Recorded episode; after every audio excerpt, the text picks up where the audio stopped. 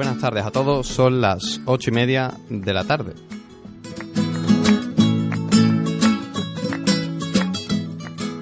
Hoy comenzamos una nueva experiencia en Infonabetis, estilo Betis, en Neo FM. Sueño verde y blanco un corazón, la sangre de mis venas teñida de tu color. Hoy cuento con Manuel Sánchez y con Ignacio Murillo. Muy buenas tardes. Buenas tardes. Vamos a hablar de baloncesto, de féminas, de fútbol sala y por supuesto de primer equipo, ¿no? Sí. Hoy Ignacio nos va a hablar de, Del fútbol femenino. claro, y Manuel, Y yo me centraré en el futsal. perfecto. Y bueno, también hablaremos del primer equipo, ¿no? Entonces, em, Sobre la primera jornada también hay que empezar comentando que el Betis ha ido de, de menos a más, ¿no? Sin embargo, tras los tres puntos, parece que los de Rubí con, esto, con este empujón van, van a dar un aumento de la motivación para afrontar los próximos choques como es el del Getafe después de, del parón de selección. y en la primera jornada, mm, ¿puedes contarnos algo más de...? Porque recordamos que en los primeros minutos hubo... Fue, es- o sea, estuvo condicionada por la expulsión de Joel Robles, ¿no? Sí, claro, después de una pretemporada que dejó mucho que desear por parte del Ujú. eh, y la afición estaba volcada con su equipo en el primer partido, pues eh, a partir del minuto 7 se complicó lo que era el partido con la expulsión de Joel Robles. Ujú.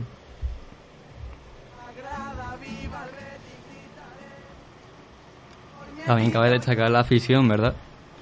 Hubo un gran ambiente.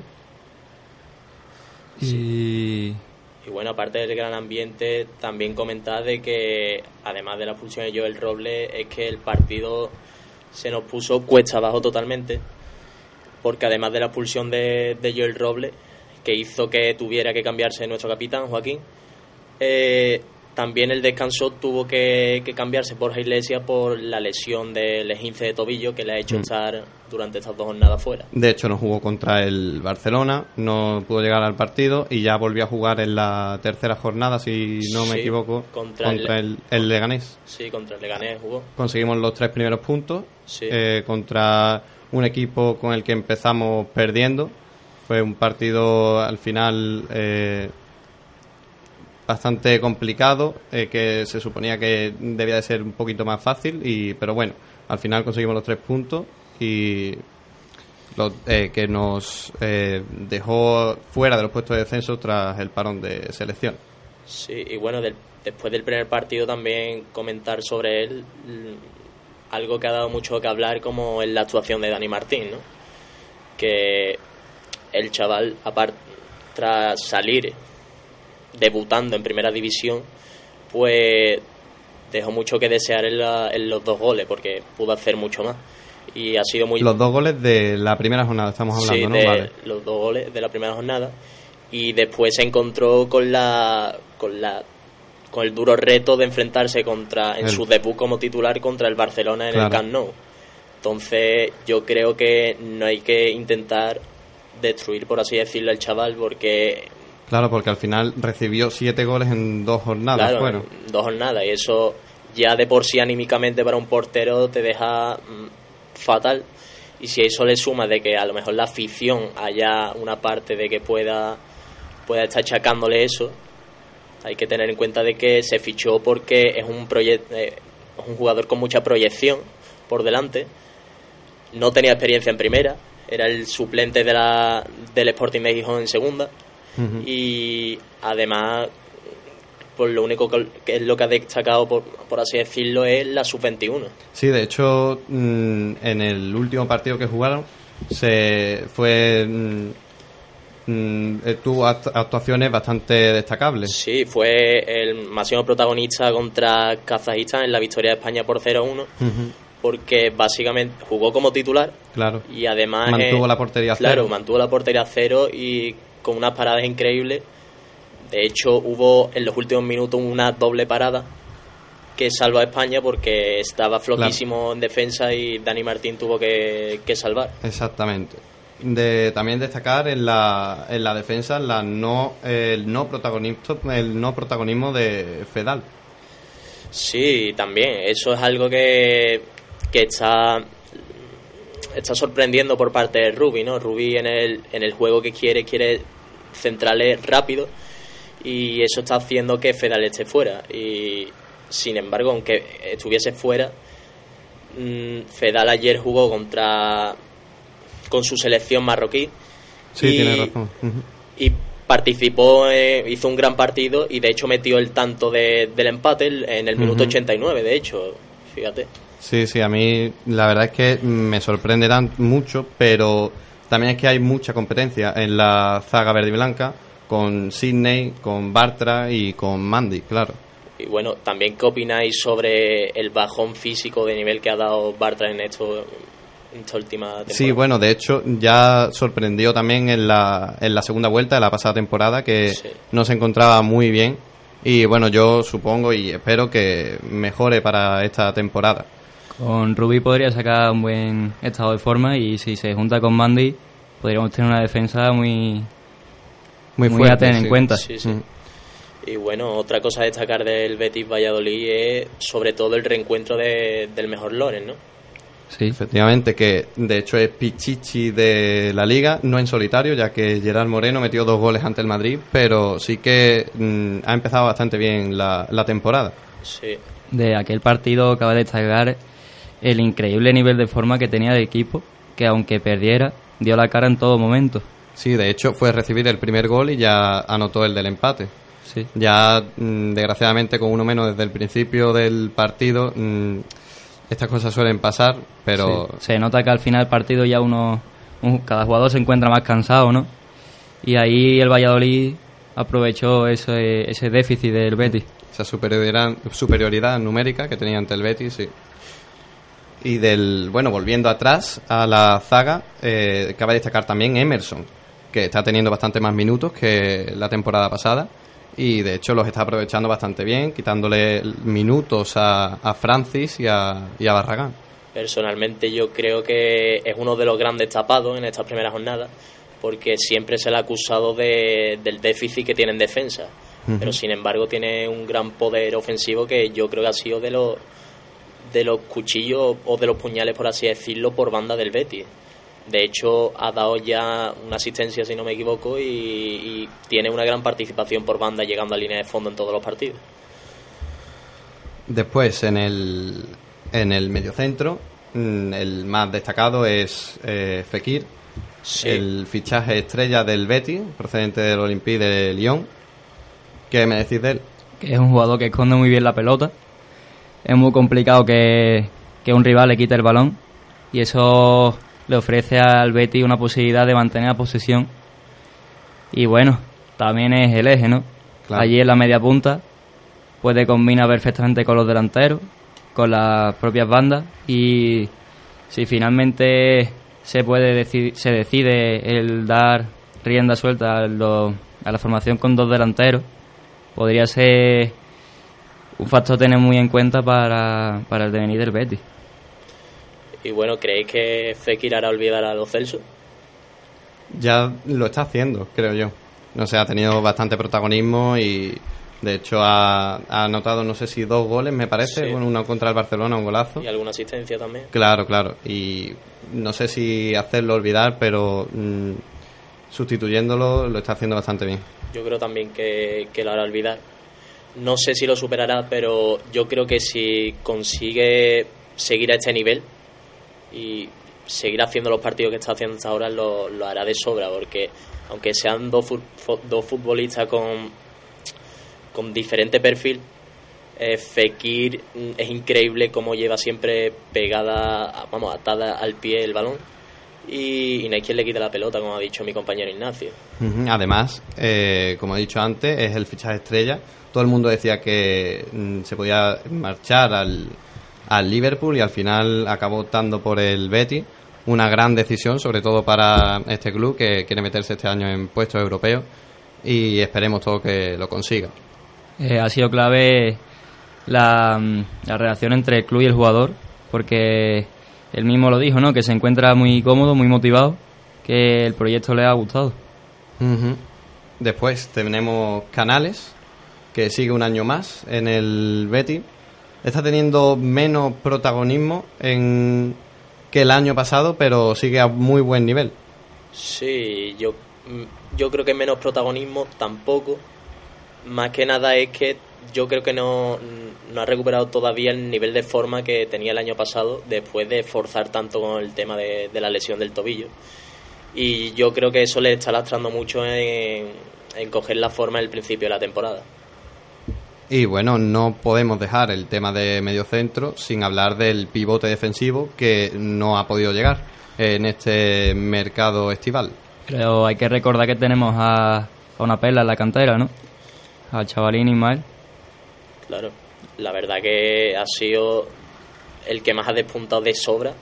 De hecho, Rubi lo dejó caer en una rueda de prensa que estaba sorprendiendo a todo el mundo en los entrenamientos y bueno, ya, ya se vio en los partidos que el chaval tiene un descaro y una calidad, aparte de que mm, tiene el físico oportuno pa- para destacar como jugador y además tiene una gran proyección. Y bueno, ¿qué pensáis sobre el tema del medio centro defensivo? Sonó Ascacibar, Henry Can, Paredes, Guido Rodríguez. Ahora, hace nada esta tarde salió también de que Carles Aleñá estuvo en la agenda del Betis. ¿Qué pensáis? Carles Aleñá podría ser, eh, para mí, podría ser el más indicado para venir al Betis. He visto partidos, varios partidos de él en el Barcelona y me ha llamado mucho la atención cómo, cómo juega. Pero bueno, teniendo una perla, como habéis dicho, en la cantera, no creo que sea necesario eh, fichar a nadie, ¿no? Más eh, tirar de cantera, ¿no? Sí, para dar un desarrollo a la marca Betis, ¿no? Claro. Ya se, se ha visto con otros jugadores que han dado dinero, que han dado alegría a los aficionados, al club, y hay que apostar por ellos, por los jóvenes, por las jóvenes promesas. Claro, yo creo que habría que apostar, pero también hay que tener en cuenta de que si estamos formando un equipo para Europa, quizá este no sería el año para darle tanto protagonismo a lo mejor. Por eso, personalmente, yo creo que el fichaje más oportuno para el Betis hubiese sido Ascaciba, porque es un jugador increíble, con carácter argentino. Lo comparan, de hecho, allí en Argentina como el próximo Macherano. Y, más que nada porque el, el Betis echa mucho en falta un jugador que sea como un perro de presa, por así decirlo, en el centro del campo, que no, no dé centímetros a, a- en, la, en la línea del centro del campo. Lo que sería cuando teníamos un, un equipo más mediocre, Petro, vaya, que aunque era mm, técnicamente era, no era muy bueno, pero le tenía mucho carácter, sabía cuándo había que cortar la jugada y eso lo echa mucho en falta el Betty, porque en la primera jornada el Valladolid nos duplicó en falta. Y eso es una falta de da a mostrar de cara al público de que falta mucha intensidad por parte de, de los de Rubí. Javi García no podría cumplir esa función. Tuvo, me sorprendió, la verdad, al salir de titular en la primera jornada, mm, sin eh, teniendo en cuenta que la jornada pasada apenas tuvo minutos. Y bueno, yo creo que no lo hizo tan mal, pero mm, se ve que ha vuelto otra vez a los banquillos en esta jornada. Javi García tal vez debería tener un poco más de protagonismo teniendo en cuenta que cuando llegó al Betis ese mismo año se logró la clasificación a Europa y yo sí lo veo como una posible apuesta tal vez no como titular pero sí que tenga unos minutos y un desarrollo que ayude a, a la plantilla De hecho, este verano mm, renovó con el equipo verde y blanco, si no me equivoco, hasta 2023, me parece. Y bueno, yo, yo opino de que si lograse recuperar el nivel que dio en la primera, en la primera temporada con su fichaje Javi, Javi García, sí podría hacer olvidar esa, esa carencia que, que echamos de menos en el medio centro defensivo. Y más que nada, lo que yo decía antes de Ascaciba es porque yo creo que Rubi desaprovecha mucho lo que es a William Carballo en esa posición. Muestra que dio, por ejemplo, en el último partido con la selección portuguesa, el que eh, prácticamente mm, el seleccionador portugués lo que hizo es tenerlo como pivote, pero adelantarlo, cosa que hizo Rubi con Javi García en la primera jornada. Y salió muy bien, de hecho marcó un, un buen gol William Carballo y, y al adelantar su posición le da mucha más llegada y, y mucho más peligro, porque técnicamente William Carballo es muy bueno, aparte de, de ser un recuperador nato de balones. Liberarle de, posición, de trabajo defensivo sí que puede ser una buena baza para, para, en fin, para poder marcar los goles, ¿no? Que la temporada pasada hizo un poco falta. Se echó de menos. De los extremos, ¿qué opináis? La falta de minutos de Laine. Eh, Joaquín sigue titular. Mm, Tello está haciendo un buen partido. Juanmi no, no, está, no está teniendo minutos, algo que sorprende porque también fue uno de los fichajes estrella. Sí, yo la verdad que veo que se está desaprovechando por el extremo diestro a, a Laine, porque se hizo una gran inversión en un proyecto de futuro como es Laine y no está teniendo minutos. Y lo que más me ha sorprendido es que no haya salido en este mercado, porque si Rubi no lo mm, tiene como titular a Joaquín y no le dan ni un minuto, yo creo que es desaprovechar al chaval y cargártelo totalmente. Y por eso creo que debería de haber salido algún equipo de primera división que se esté jugando el descenso para que madurase, eh, porque aún está muy verde. Y así para el año que viene haber sido una gran incorporación y un nuevo fichaje, por así decirlo como pasó por ejemplo con Fabián, que se fue cedido al Elche una temporada y volvió al Betis y mira ahora dónde está, en el Nápoles. Claro. Y después en cuanto a Tello, mm, a mí siempre me ha gustado mucho como, como, como jugador, sin embargo, mm, no consigue nunca, cuando está en su mejor nivel siempre recae de las lesiones y eso es algo que le lleva lastrando toda su carrera desde que estaba en la cantera del Fútbol Club Barcelona en la Masía. Entonces ya poco a poco va perdiendo cada vez más la confianza Tello después de tantas lesiones. Y la verdad es que tampoco entiendo si Tello no está como Juanmi, no se le está dando más oportunidades. Veremos qué ocurre después del parón de selecciones. O incluso en la Copa del Rey, ¿no? Que saldrán muchos eh, suplentes que no, no hayan tenido minutos y a ver si se ganan la titularidad. Arriba mm, cabe destacar, como hemos dicho antes, el gran trabajo de Loren, que lleva tres goles, y el descaro de Borja Iglesias, que tras la lesión jugó unos minutos contra el Leganés, y bueno, mm, le dio al palo en una. Sí, y en base a esa lesión se, se perdió una posible convocatoria a la selección española, porque cabe recordar que estaba en la prelista. Cayó la lesión y no, no pudo ir con, el combinado español a los, a los partidos clasificatorios. Ni contra el Fútbol Club Barcelona, como hemos dicho antes, que recuerdo que si hubiese ido a ese partido, eh, Piqué hubiese, le hubiese dejado meter gol como, como prometió eh, hace unos meses en la Resistencia. Y eso la verdad es que condicionó bastante, bastante el partido. Y bueno, en cuanto a la formación con la que está jugando Rubi, viendo la competencia y el gran nivel de ambos delanteros, ¿veríais bien el 4-4-2 para que jugasen los dos juntos o seguirías con el 4-2-3-1? No, yo pondría dos delanteros juntos. Yo también apostaría por los dos delanteros, por lo que ya comenté antes, por Fekir. Es un punto de transición entre medio campo y la delantera. Es un jugador de talla mundial y es el indicado para dar pases, marcar goles y ayudar a que tanto como Loren como Borja mejoren futbolísticamente hablando. Sí, también otra cosa que hay que resaltar es mm, la salida de Junior, que ha tenido que hacer al Betis reforzarse de nuevo totalmente en el lateral izquierdo. ¿Cómo veis a Moreno y a Pedraza sus incorporaciones? Bueno, yo personalmente, eh, a mí me gusta bastante Alex Moreno, procedente del Rayo, eh, hizo muy buena temporada la, la, pasada cuando estaba en primera. Eh, tiene bastante velocidad eh, y tiene muy buen. ataca bastante bien. Sí, bueno, yo, yo he puesto por Pedraza.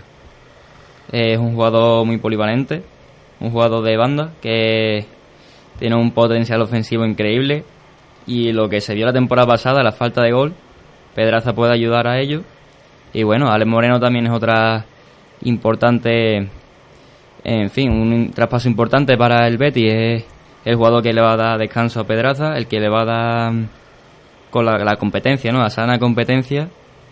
Y bueno, es una ayuda más y eh, yo creo que también es otro gran jugador por el que se puede apostar y darle minutos y que entre los dos lleven den garantías en el lateral izquierdo. Alex Moreno, que recordemos que ha llegado al Betis por 7 millones más uno en, variables. Y bueno, uno de los temas a debatir que ha surgido mucho entre la afición es que, ¿qué preferiríais? ¿A Junior cubriendo solo el lateral izquierdo o ahora con la incorporación de Ale Moreno y Pedraza? Mm, no sé decirte, la verdad. No sé decirte. Junior es verdad que el año pasado hizo una muy buena temporada y también estuvo eh, marcada por las lesiones. Se perdió bastantes partidos y siempre fue muy decisivo en ataque con varios goles. Y de hecho en el, en el europeo sub-21 quitó, eh, le quitó la titularidad a, a Pedraza. Y, pero creo que Pedraza es un buen sustituto también de, de Junior y esperemos que también podamos olvidarle, como lo estamos haciendo con los Celsos. Sí, yo pienso, pienso igual. Además, eh, Junior, ah, dejando las lesiones a un lado, es un jugador joven que necesita jugar todos los minutos. En el Betis eh, lo hubiera jugado todo, se fue a Barcelona y tendrá ahí una nueva etapa que con la que no gozará tantos minutos, pero podrá tener un buen desarrollo al lado de Jordi Alba. Y a ver, a ver qué tal con él, ¿no? Otro jugador de la marca Betis, otro jugador que sale de la cantera y a ver qué pasa con él. Pero claro, ese es el problema, de que Junior el año pasado le estaba afectando muchísimo las lesiones. Entonces aquí hay que poner y comparar entre si es mejor dos laterales de que te den un, que sean de 7 y que no tengan lesiones y ahí tienes cubierto con dos laterales totalmente el lateral izquierdo para toda la temporada o tener tan solo un delantero que, que sea de 9 y sin embargo esté cayendo lesionado continuamente como ocurrió el año pasado que tuvo varias lesiones musculares y no le dejaron en paz hasta que ya fichó en el Barcelona en verano. De los internacionales podemos destacar, como hemos dicho antes, la, la actuación de, de Fedal, que metió, eh, como has dicho tú, Manu, en el minuto 89. 89.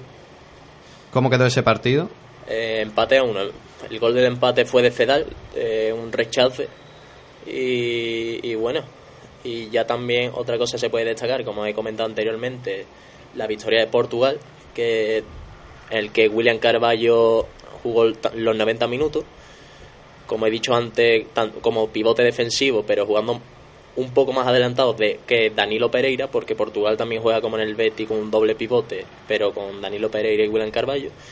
Y, y William Carballo fue el protagonista porque anotó uno de los goles y quedó 2-4 para Portugal. Contra Serbia, puede Sí, ser. ¿no? contra Serbia.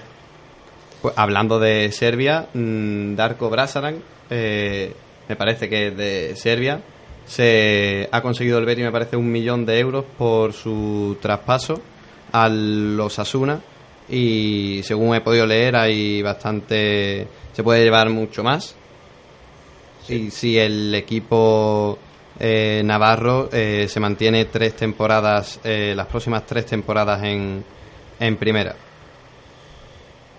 Los números de bueno lo- ya supongo que todos sabremos cómo cuánto ha costado todos los jugadores pero en positivo podemos destacar la antes que hemos hablado de la portería la marcha de Pau López que hemos conseguido bastante eh, ingresos por el jugador que se ha ido me parece por 24 millones a la Sí. a la Roma Y bueno, también qué pensáis sobre el tema de la portería. ¿Lo veis bien que, que esté ahora mismo Joel Robles como titular y Dani Martín ocupando la suplencia? Eh, después de haberlo visto contra el Barcelona y, bueno, los minutos que tuvo contra el Valladolid, mm, no lo vi mal portero, pero sí que eh, tuvo algunos errores y bueno, aquí está en el Betty para eso, para mejorar. Así que sí que veo mejor a, a Joel eh, Robles como titular. También, hablando de portería, se ha, se ha hablado este verano de la, de la llegada de Adrián San Miguel, es portero del Betis, de la cantera, que ahora mismo está triunfando en el, en el Liverpool, eh, tras la lesión de Alison Becker. que mm, parándose el parando el, el penalti decisivo hizo que el Liverpool eh, se proclamase campeón de, de la Supercopa de, de Europa. Y es algo curioso, ¿no? Porque la, las vueltas que da la vida y en este caso lo que es el fútbol, porque dos semanas antes de estar levantando la Supercopa, Adrián San Miguel estaba entrenando con la Unión Deportiva Pilas. Entonces eh, es súper interesante esta historia, como, como dio la vuelta en casi dos semanas. De hecho, en el West Ham, su antiguo equipo, el último partido que jugó fue uno de Copa, en el que jugaron contra un equipo de la tercera división inglesa y encajó, llegó a encajar cuatro goles. Y al final, eso, héroe del Liverpool, ya tras la recuperación de, de Becker, mm, perderá algunos minutos, pero bueno, ahí está. Sí, no, la vuelta es que te da la vida. Es una motivación llegar a un club tan grande de, de allí de, de Inglaterra como es el Liverpool y para algunos puede ser una presión, pero para otros no, como el caso de Adrián, que le ha venido de maravilla y que ha dado como fruto su gran estado de forma. Bueno, ahora vamos a parar para algunos consejos de nuestros patrocinadores. Llegó el día. ¿Te casas? Puedes visitar nuestra floristería en el centro de Sevilla, donde le atenderemos mediante cita previa, ajustándonos a sus gustos y necesidades. Sabemos que en los detalles está la diferencia. Por eso, Ocho Bodas quiere que luzcas radiante con un ramo de flor a flor, del que te descontamos 80 euros presentando el carnet de tu equipo favorito. Porque no vendemos flores, creamos ilusiones. Estilo Betis en Neo FM.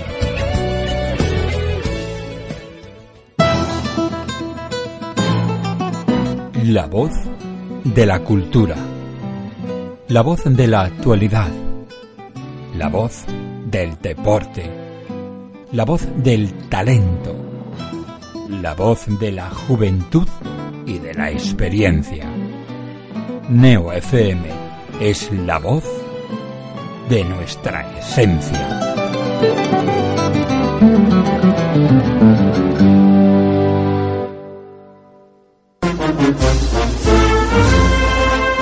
Una primera luna llena de la primavera. Una llama al cielo entre lágrimas de emoción. Una saeta al anochecer bajo el sonido de las bambalinas. Un intenso aroma a incienso y azahar que recorre las callejuelas de Sevilla. Una semana que nunca acaba. Una pasión llamada esperanza. Fran Gutiérrez les trae cada lunes a partir de las 10 de la noche toda la pasión y toda la esperanza de nuestra Semana Santa. Pasión y Esperanza, el programa Cofrade de Neo FM.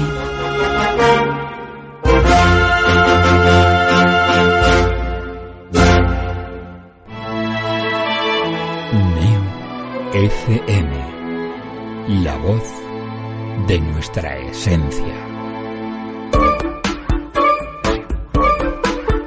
Neo FM, ¿por qué? Porque Neo FM es la que más me gusta.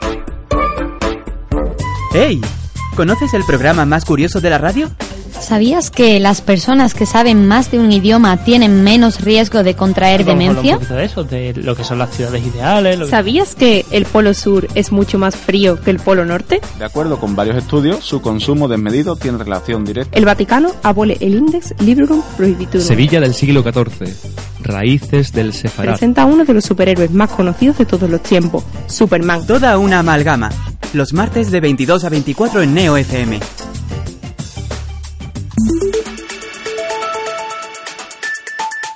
Neo FM. Desde Sevilla para el mundo.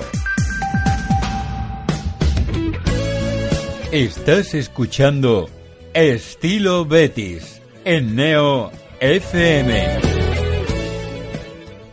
Bueno, tras haber analizado también la primera jornada, eh, podríamos analizar la derrota contra el Barcelona, que algo positivo de ese 5-2 eh, se podrá sacar, ¿no?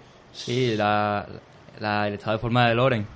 Allí se dejó claro que ha vuelto, o parece que ha vuelto, que tiene ganas de jugar, de tener minutos.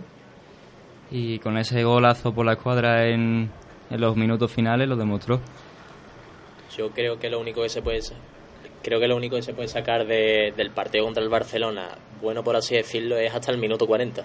A partir del minuto 40 el Barça se hace con, con el poder, bueno, se hizo durante todo el partido con el poder, pero hasta el minuto 40 el Betis estuvo ordenado atrás, no dejó hueco y se aprovechó de una jugada aislada que con la que metió el primer el primer gol mm, entre una, con una jugada de Loren y, Fe- y Fekir pero a partir del minuto 40 ya el Betis se fue demoran- desmoronando poco a poco y gracias sobre todo a la gran actuación de Sergio Busquets en el, me- el medio centro que no dejó pasar ni un balón básicamente Y ahora que has nombrado a Fekir, eh, él también estuvo con Francia, eh, con, su, con su selección.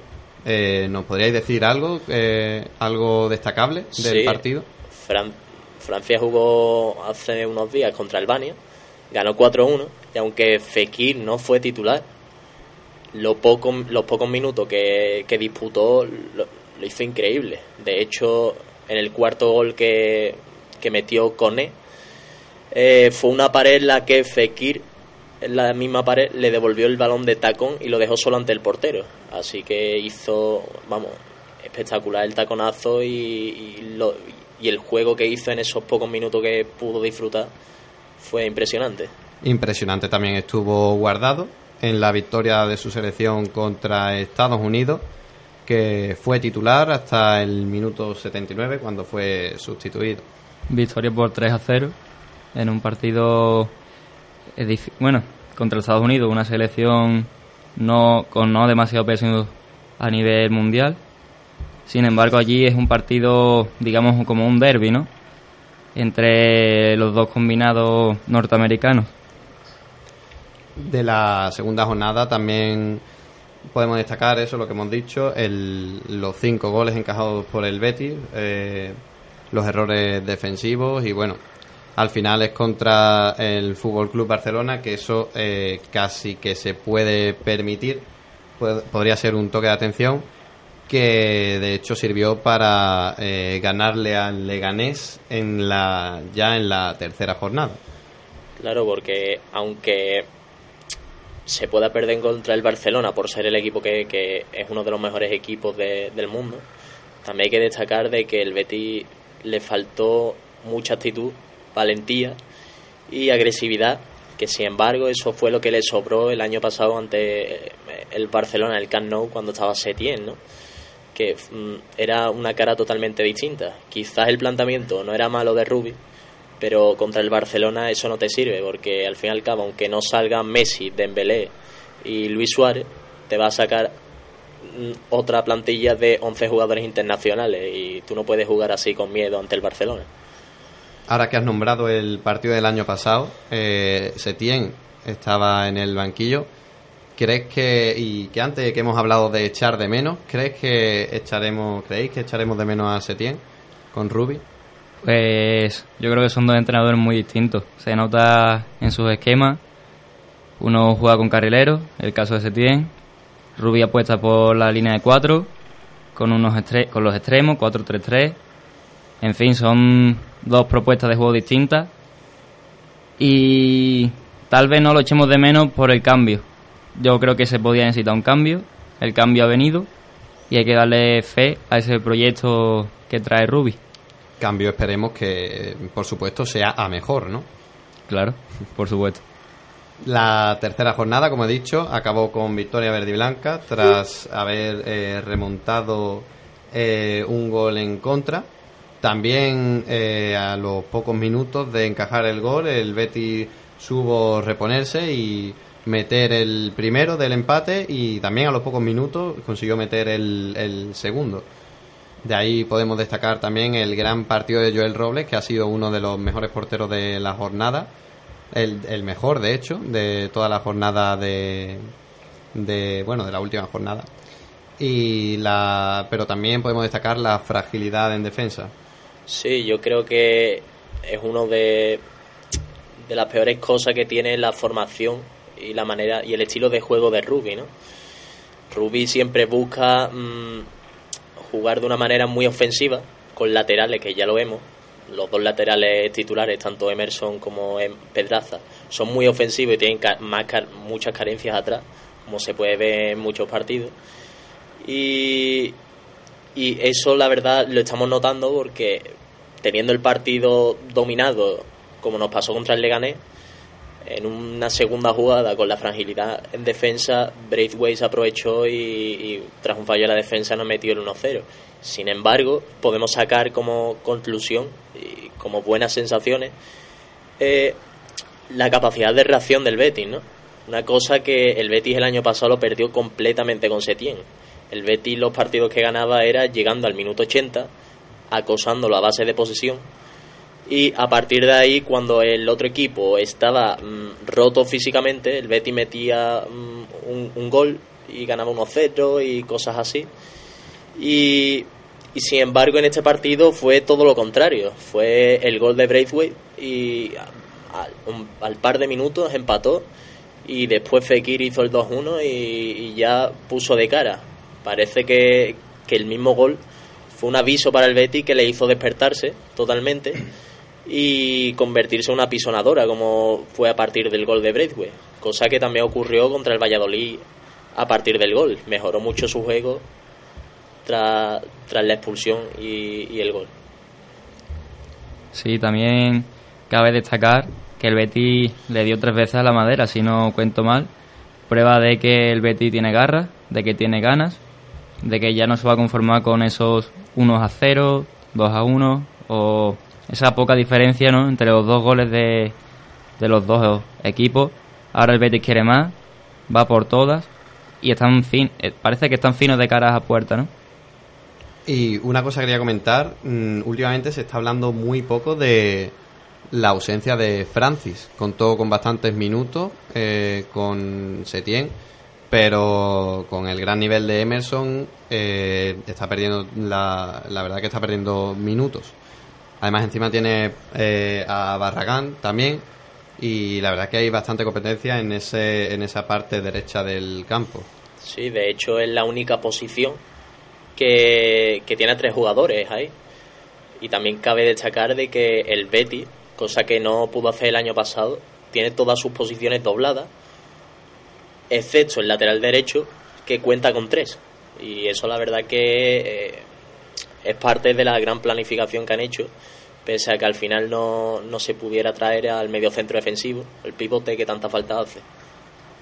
De hecho, el año pasado sufrimos bastante con el, con el lateral izquierdo, con porque solo teníamos a, Junior y tuvo que jugar bastante eh, bastantes partidos eh, guardados, me parece que era como... Sí, por la, lesión, la lesión de Tello, que estuvo lesionado y tuvo que jugar guardado. En una posición tanto atípica, ¿no? En él no, él no está acostumbrado a jugar la banda. De hecho, empezó jugando en la banda, pero ya poco a poco fue más eh, para el centro. Sí, se, tiene básicamente lo que hizo es reconvertirlo en, carrilero ante la falta de Tello y después Junior.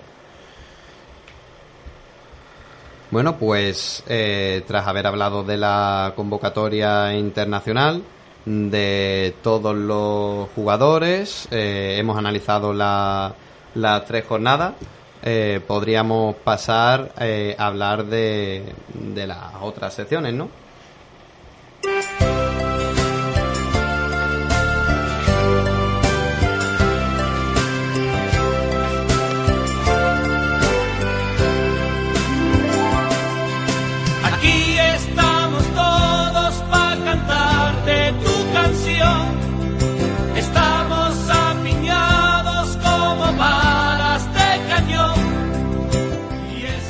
Vamos a empezar hablando de baloncesto, del COSUR Real Betis, también hablaremos del Betis femenino y del Betis futsal.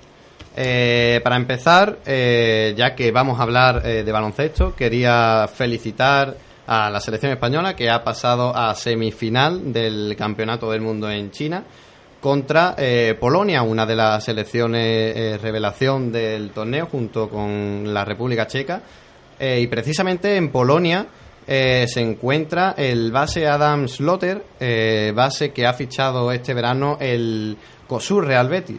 Ha acabado el partido con 19 puntos, ha sido el máximo anotador de su selección, 6 asistencias y 2 rebotes. De hecho, son, son cifras que no deben de sorprendernos, ya que ha sido también el máximo anotador de su selección contra Argentina, con tres rebotes y tres asistencias. Eh, también eh, consiguió eliminar a Rusia y también fue el máximo anotador ante China con 22 puntos, partido que acabó en la, en la prórroga. Hoy lo hemos podido ver contra España, es un gran tirador, arma eh, bastante rápido su tiro eh, después de bote y también distribuye bastante bien el, el juego. Es una incorporación que el Betis eh, necesitaba ya que eh, se fue eh, Johnny D este año en el mercado de, de verano. Ya que estamos hablando con lo, de los fichajes, vamos a seguir. Hemos incorporado un alero de 1,98 de 29 años que ha tenido poca experiencia en ACB y ha mm, cabalgado por muchos equipos distintos. Este es eh, Demetrius eh, Conger, de, como he dicho, de 29 años. También cabe destacar el escolta americano Rivers, que eh, el- en la pasada, en esta pretemporada con el Betis ha metido 16 puntos en el último partido y fue el máximo destacado del, del encuentro. Y otro que también eh, es, uno de los fichajes que de este verano es Mamadou Niang, eh, con bastante experiencia en ACB, eh, procedente del Iberostar Tenerife, un pívot de 2.09. Podemos hablar también que siguen en el Betis con respecto a la pasada temporada. Eh, Obi, que sigue con el número 0. Malmanis, que se cambia al 3. Tobias Borg y el, nuestro capitán Pablo Almazán. Y como he dicho antes, eh, lo que más. eh, eh, la marcha que más puede destacar es Johnny D que el año antes de llegar al Betis fue el máximo anotador de, de toda la Leboro y este año también ha sido uno de los máximos anotadores del, del Betis. También, pero bueno, como he dicho antes, con Adam Slotter, es, eh, que ha llegado en este mercado de invierno, eh, puede ser un gran puede, puede ser un gran sustituto de, de Johnny Depp. Eh, con respecto a la plantilla del, del año que bajó el Betis, me han preguntado que si este año cómo veía la, la plantilla con respecto a la de ese año.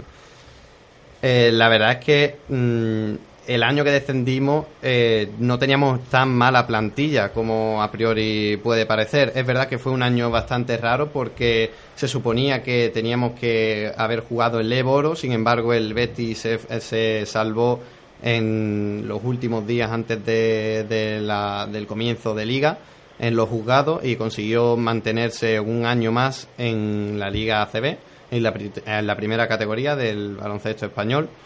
Pero mm, por eso digo, fue un año bastante raro. El Betis comenzó fichando para Leboro. mm, como te digo, al final eh, mm, se quedaron, así que tuvieron que deshacer los fichajes, volver a fichar.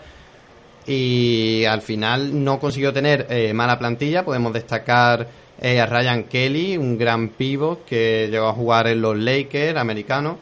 Eh, a Nosique también, un pivot de gran envergadura. Y el más eh, destacable de, de ese año puede ser eh, Askia Booker, que llegó eh, tarde con el nuevo entrenador, con el cambio de entrenador que hicieron a mitad de temporada.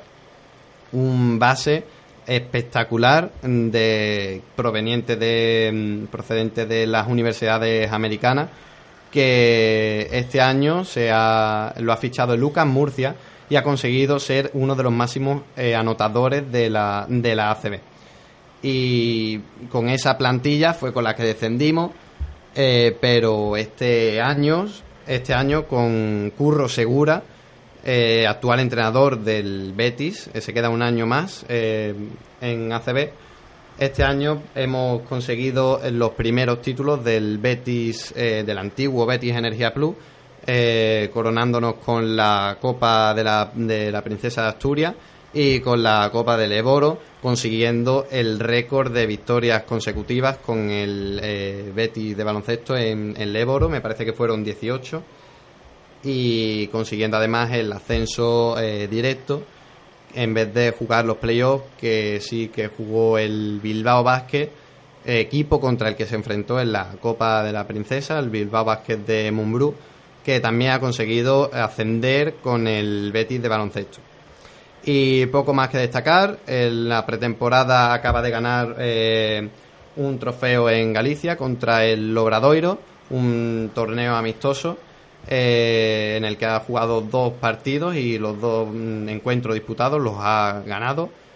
Y poco más, eh, pronto empieza el 22 de septiembre, eh, empieza la, se juega la Copa de Andalucía contra el Unicaja aquí en Sevilla, en el pabellón de San Pablo. y solo quería invitaros a que vayáis porque va a ser un partido mm, bastante espectacular. El, el derby, aunque sea pretemporada, siempre los derbis son son bastante llamativos y nada, el 22 de septiembre en el pabellón de San Pablo.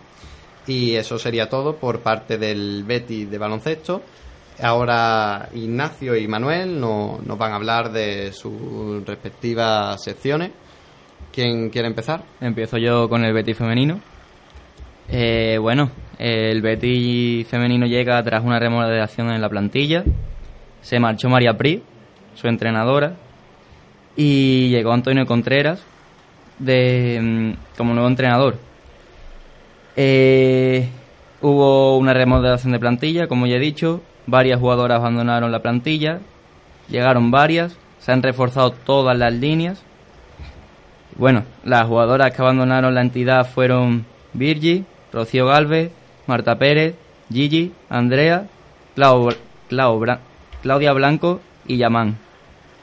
Bueno, empezando por la delantera, se han reforzado con María Piamonte, jugadora que viene de la Roma, una jugadora italiana, y con Michelle Abam, internacional camerunesa que aterriza desde el Paris Fútbol Club. Prosiguiendo con el centro del campo, llega la venezolana, la venezolana Austidillo, que viene de estudiantes de Guarico. Marina Fe, Fedorova, jugadora rusa procedente del Met, y Ana Pérez, que viene desde el Sporting de Huelva. Ya en la defensa, Marta Cazalla, proveniente del Málaga, Marta Peranau, que llega desde Rayo Vallecano, y Rosa Otermín, que viene del Atlético de Madrid. Y finalmente la portería, cabe destacar a Melin Gerard, que proviene del Montpellier, que tuvo una gran actuación en la primera jornada de, del equipo femenino bueno, eh, introduciéndonos un poco la pretemporada, fueron cinco partidos, eh, dos de ellos pertenecientes al, al torneo Carranza, que ha tenido esta edición novedosa con equipos femeninos. Y el Betis tuvo que enfrentarse en su primer partido al Tottenham, partido que se perdió por 1-2, un resultado justo, y luego posteriormente en el tercer cuarto puesto se, se llevaron la victoria por 10 a 0, un contundente 10 a 0 ante el Cádiz. Ya prosiguiendo con los partidos de pretemporada, el, el Betis femenino ganó 2-1 a Santa Teresa, posteriormente 3-0 al Málaga, para finalmente volverse a, verse, a ver las caras con el Santa Teresa y caer derrotadas por 1 3. Eh, entonces, introduciéndonos en la primera jornada de liga, eh, fue un encuentro marcado por la imposibilidad de disfrutarlo de la televisión, por la negatividad por parte del club madrileño, el Madrid Club de Fútbol Femenino, eh, de proceder con la retransmisión. bueno, la primera mitad estuvo marcada por las constantes llegadas del Madrid, que puso en peligro a la portera Gerard sin embargo, ella reaccionó bien, paró y ofreció seguridad. Ya a partir de la media hora del partido, las atléticas pudieron revertir la situación con numerosas ocasiones de gol que no dieron el resultado del gol, ¿no?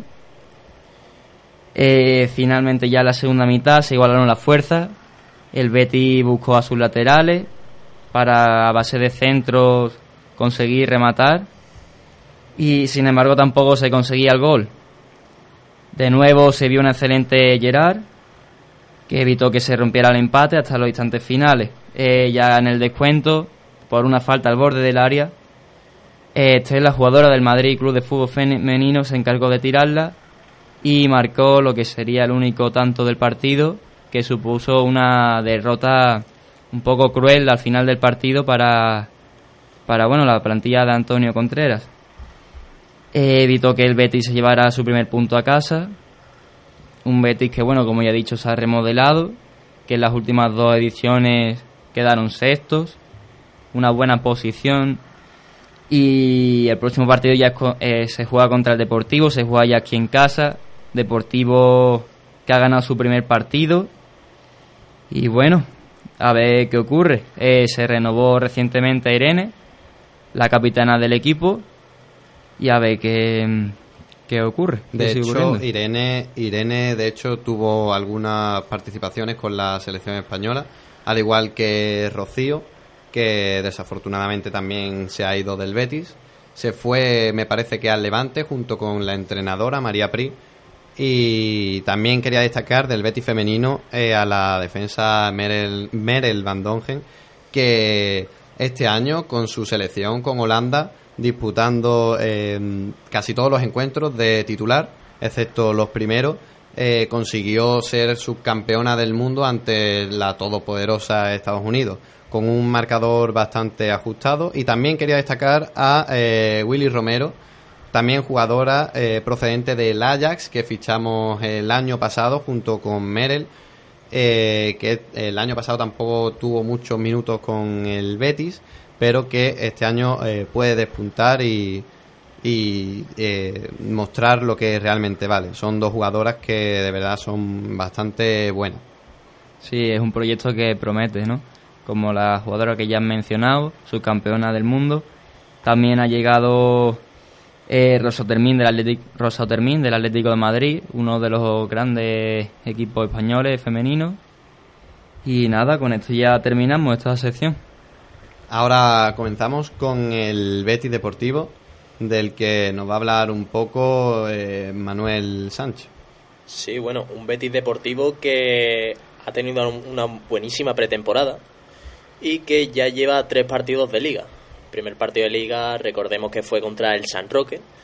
Y el Betis se impuso 3-2 ante el San Roque, como he dicho ya anteriormente. Un partido en el que destacó sobre todo uno de los grandes tapados que del, Betis Deportivo, a la sombra de Ismael, Raúl, que han destacado porque esta pretemporada la hicieron con el primer, con el primer equipo y, destacaron con él, es Rodri.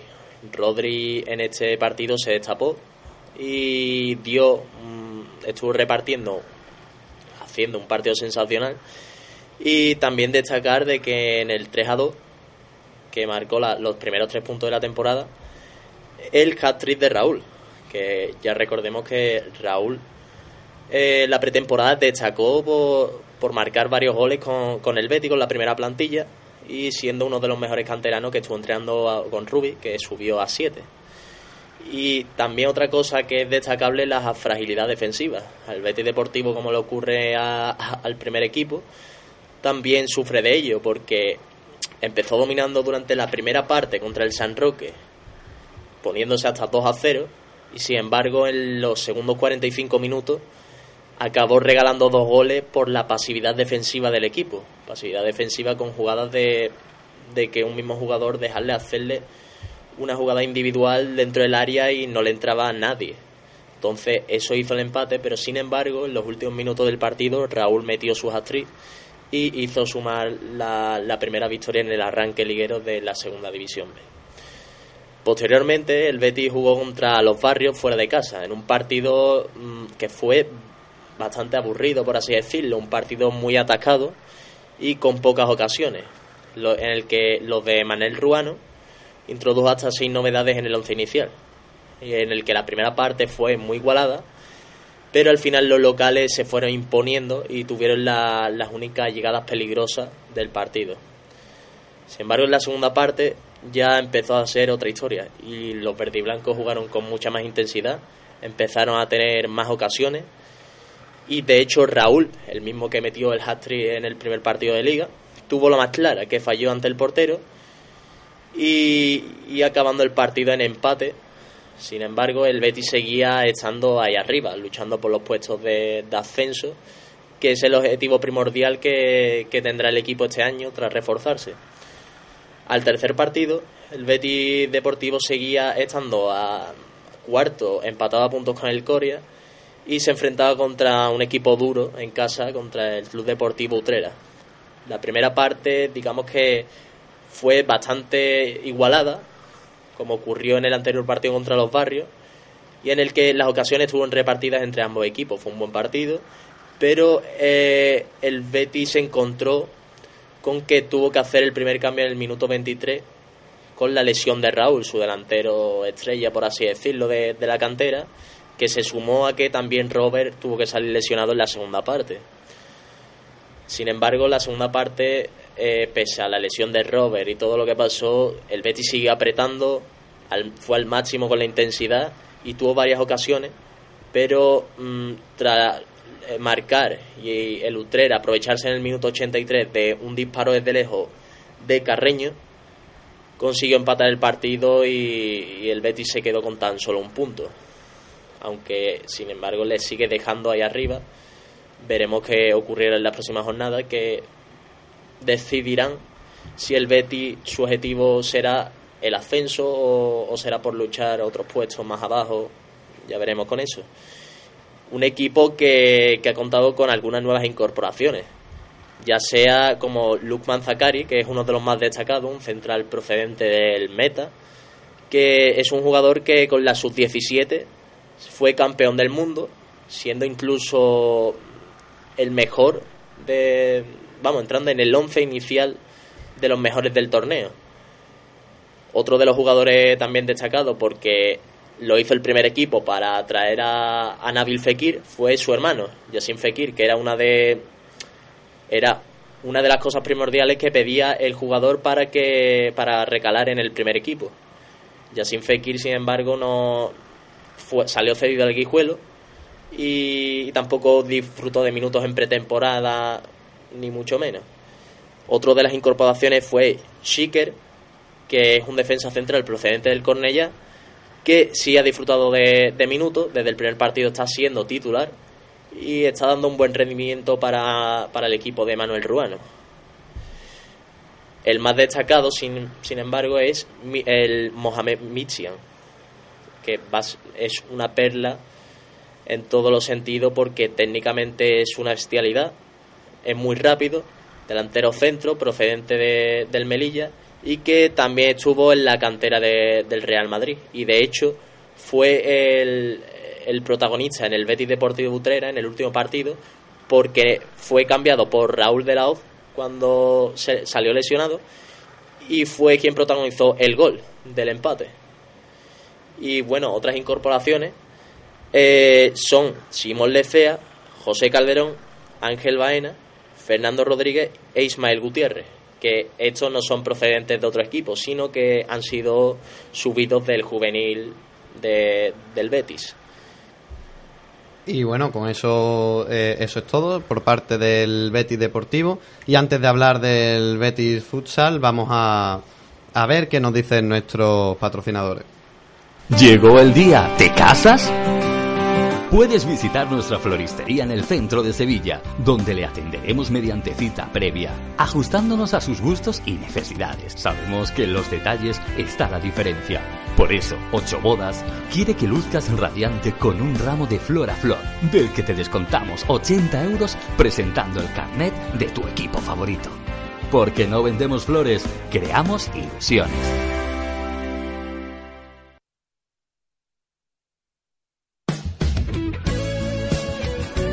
Estilo Betis en Neo FM.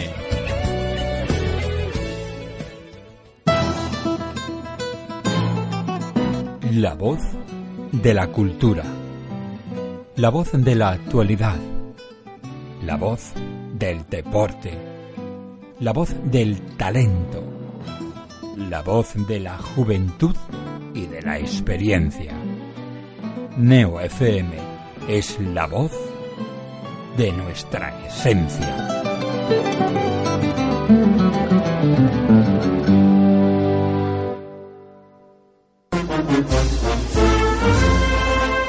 Una primera luna llena de la primavera. Una llama al cielo entre lágrimas de emoción. Una saeta al anochecer bajo el sonido de las bambalinas. Un intenso aroma de incienso y azahar que recorre las callejuelas de Sevilla. Una semana que nunca acaba. Una pasión llamada esperanza. Fran Gutiérrez les trae cada lunes a partir de las 10 de la noche toda la pasión y toda la esperanza de nuestra Semana Santa. Pasión y Esperanza, el programa cofrade de Neo FM.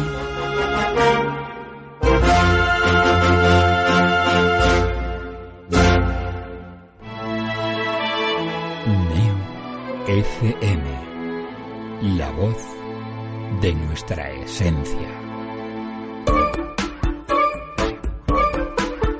Neo FM. ¿Por qué? Porque Neo FM es la que más me gusta. ¡Hey! ¿Conoces el programa más curioso de la radio? ¿Sabías que las personas que saben más de un idioma tienen menos riesgo de contraer demencia? un poquito de eso, de lo que son las ciudades ideales. Lo que- ¿Sabías que el polo sur es mucho más frío que el polo norte? De acuerdo con varios estudios, su consumo desmedido tiene relación directa. El Vaticano abole el Index Librorum Prohibitorum. Sevilla del siglo XIV. Raíces del Sefarad. Presenta a uno de los superhéroes más conocidos de todos los tiempos, Superman. Toda una amalgama. Los martes de 22 a 24 en Neo FM.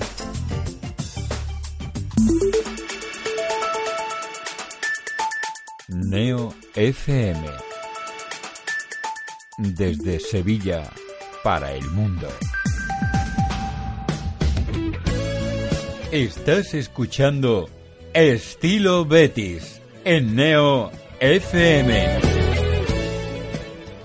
Bueno, como he dicho antes de la publicidad, mm, nuestros compañeros Manuel Sánchez y Ignacio Murillo nos van a hablar del Betis Futsal, que este año parece que tras no haber, no haber ascendido el año pasado a primera, parece que el Betis Futsal se dispone a volver a intentarlo. Sí, un, un equipo que promete, ¿no? Después de haberse, de haberse reforzado muy bien. Y mm, el conjunto verde y blanco comenzará la liga contra, bueno, empezaba contra el Santiago Futsal, quien cae el 14 dentro de cuatro días, pero no, no se ha tenido que aplazar el partido porque varios internacionales del equipo gallego están con su selección, por lo que el partido se ha pasado a- al 1 de octubre y por lo tanto eh, el primer partido que jugará eh, el conjunto de los de Juanito será ante el Noya Futsal en la jornada 2. Y bueno, en cuanto haciendo un poco un análisis de la pretemporada, en la que ha sido bastante buena, el Betis comenzó, comenzó goleando al Jerez en su casa 2-6. En un partido en el que fue muy igualado en, la, en el tránsito de la primera parte, sin embargo, en la segunda parte el, el Betis supo leer bien el partido de tal manera que acabó goleando con una gran actuación de, de buen día, uno de los, de los flamantes fichajes y uno de los estrellas del Betis Futsal, que curiosamente el año pasado acabó con 30 tantos en, la liga, por lo que viene a ser eh, una de, de los máximos referentes de, este equipo, que tiene como objetivo ascender de categoría.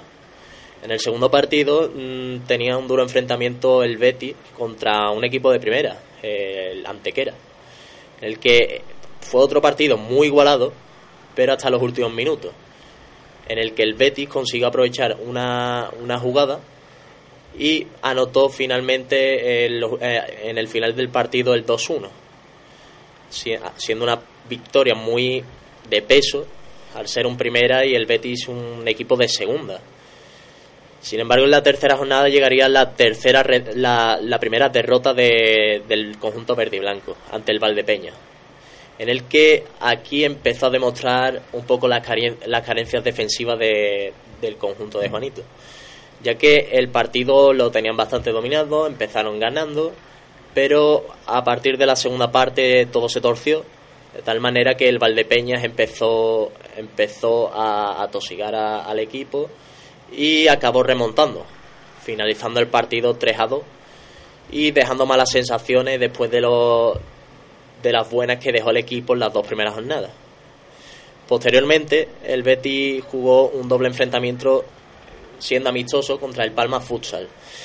Primero en, en Palma, en el que el Palma Futsal mm, mm, metió una, una gran goleada al Betis por 4-1 y en el que volvió a resaltar las carencias defensivas que estaba dejando el Betis atrás y, y estaba empezando a preocupar, ¿no? Porque tras los fichajes del equipo estaba hecho, se suponía que era para para tener como objetivo el ascenso de categoría y sin embargo con esta derrota dejaba mucho que desear y planteaba pensar en otras cosas que no sea el ascenso.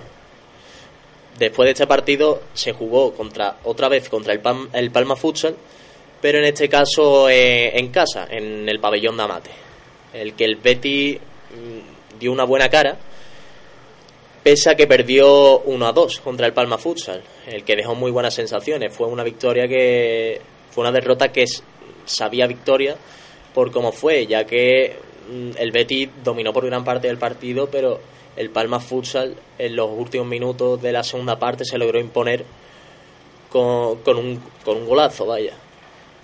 Y, ya posteriormente el Betis comenzó a jugar la Copa Andalucía que comentará mi compañero Ignacio.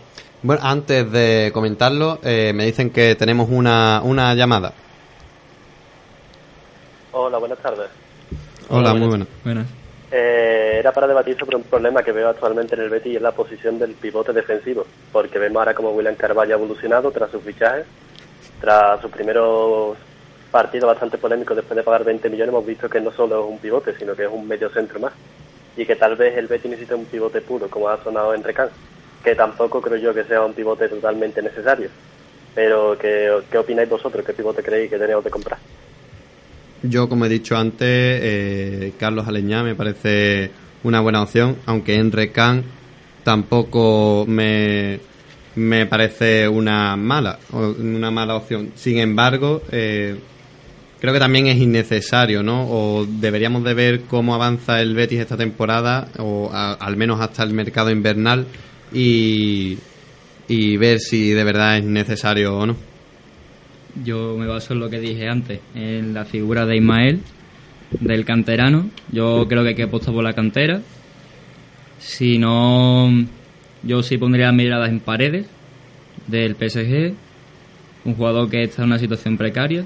Precaria porque no está contando con la confianza de su entrenador. Y sí, si tuviera que contratar a alguien sería Paredes. Si no, me sigo basando en que hay que darle rienda a la cantera, que hay que darle un desarrollo y que Ismael podría ser una pieza a tener en cuenta a, medio o largo plazo. De hecho, como ha dicho mi compañero Ignacio, Paredes era el preferido por la dirección deportiva del Betis.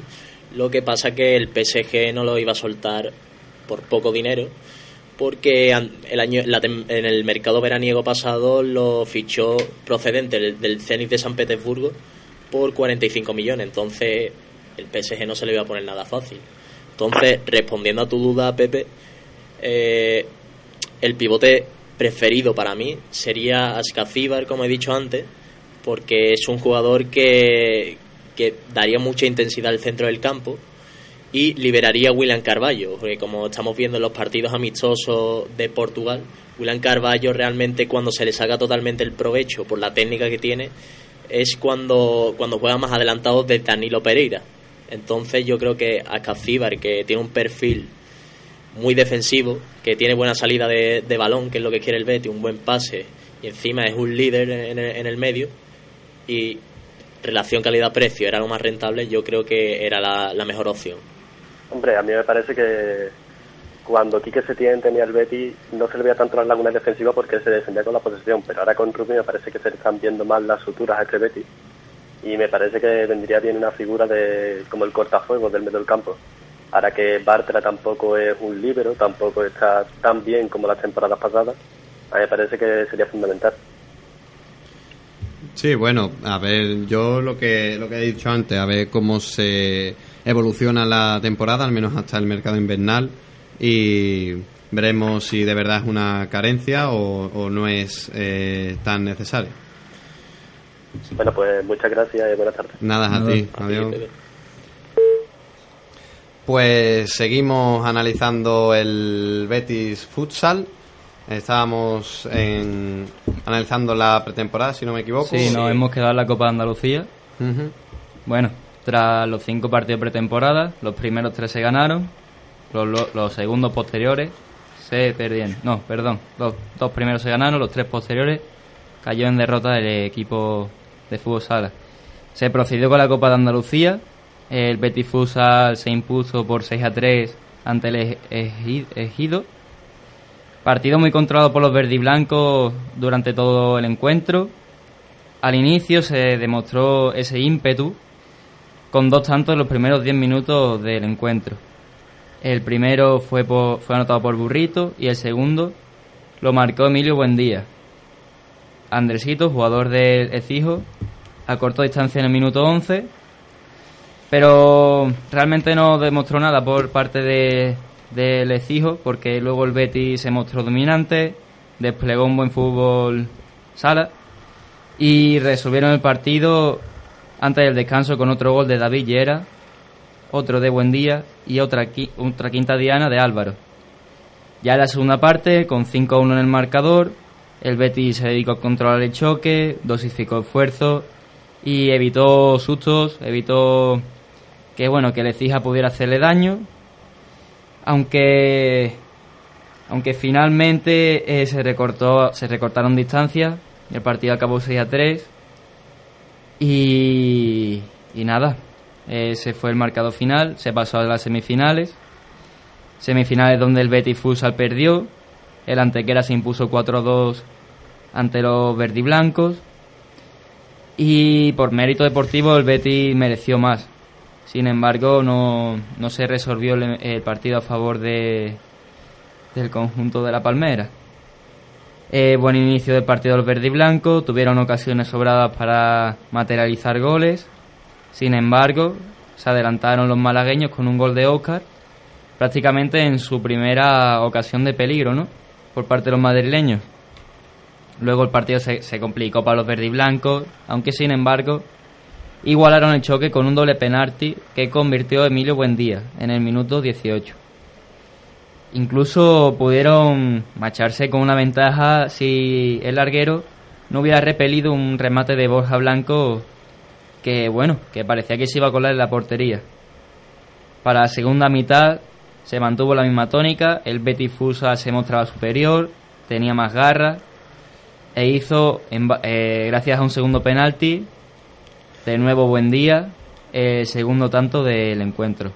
Todo parecía de cara, sin embargo los, mad- los madrileños consiguieron igualar, eh, también desde el punto doble penalti, marcó Miguel Conde en el minuto 28 y a partir de ahí se inició la, se inició la remontada por parte de, de, de los- de- del equipo de Antequera. Eh, el partido se decidió más, más- realmente por unos detalles, ¿no? Se mostró mucho más sólido el conjunto antequerano, que se sobrepuso con el 3 a 2 tras una buena combinación que culminó Jesús Sepúlveda en el 31, apenas tres minutos después de- del empate. Y el Betis Futsal lo intentó adelantando la posición del portero, una táctica de fútbol sala para dar más rienda suelta a la ofensiva. Sin embargo, no funcionó y a pesar de tener sus opciones, eh, apa- apareció el jugador conejo del equipo malagueño que anotó el cuarto gol. No, perdón. Eh, fue Miguel Conde en el doble penalti cuando ya anotó el cuarto gol del partido para fi- finiquitar eh, con el resultado favorable a los malagueños. Bueno, pues eso es todo por parte del fútbol sala. Antes de irnos a, publicidad. Llegó el día, ¿te casas? Puedes visitar nuestra floristería en el centro de Sevilla, donde le atenderemos mediante cita previa, ajustándonos a sus gustos y necesidades. Sabemos que en los detalles está la diferencia. Por eso, Ocho Bodas quiere que luzcas radiante con un ramo de flor a flor, del que te descontamos 80 euros presentando el carnet de tu equipo favorito. Porque no vendemos flores, creamos ilusiones. Estilo Betis en Neo FM.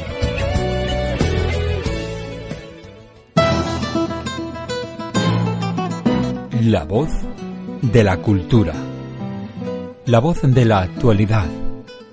La voz del deporte. La voz del talento. La voz de la juventud y de la experiencia. Neo FM es la voz de nuestra esencia.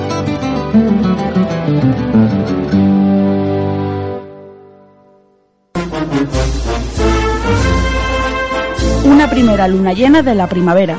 Una llama al cielo entre lágrimas de emoción. Una saeta al anochecer bajo el sonido de las bambalinas. Un intenso aroma de incienso y azahar que recorre las callejuelas de Sevilla. Una semana que nunca acaba. Una pasión llamada esperanza. Fran Gutiérrez les trae cada lunes a partir de las 10 de la noche toda la pasión y toda la esperanza de nuestra Semana Santa. Pasión y Esperanza, el programa cofrade de Neo FM.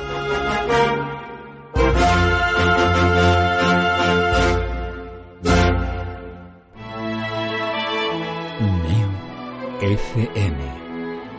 La voz de nuestra esencia. Neo FM. ¿Por qué? Porque Neo FM es la que más me gusta. ¡Hey! ¿Conoces el programa más curioso de la radio? ¿Sabías que las personas que saben más de un idioma tienen menos riesgo de contraer demencia? un poquito de eso, de lo que son las ciudades ideales. Lo que- ¿Sabías que el polo sur es mucho más frío que el polo norte? De acuerdo con varios estudios, su consumo desmedido tiene relación directa. El Vaticano abole el Index Librorum Prohibitorum. Sevilla del siglo XIV. Raíces del Sefarad. Presenta uno de los superhéroes más conocidos de todos los tiempos, Superman. Toda una amalgama. Los martes de 22 a 24 en Neo FM.